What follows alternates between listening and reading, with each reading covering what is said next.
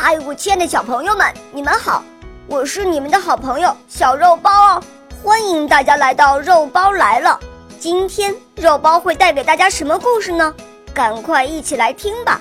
喵。勤奋的蜗牛。冬天到了，寒风夹着雪花，毫不留情的迎面刮来，动物们冷的都不敢出窝了。而这时，一只蜗牛正往一棵苹果树上爬。苹果树光秃秃的一片，别说苹果，就连一片叶子都没有。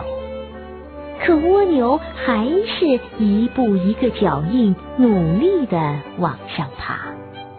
窝里的麻雀和松鼠看到了蜗牛的举动，纷纷嘲笑起来：“你这傻蜗牛！”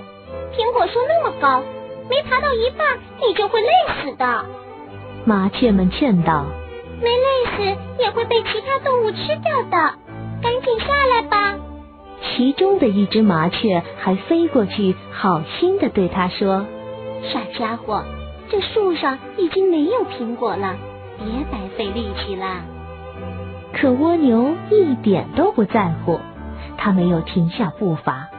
他边爬边说：“小麻雀，正因为我爬得慢，等我到了树顶的时候，苹果自然就会长出来了。”这故事是说，勤能补拙，只要坚定自信的前进，就能获得成功。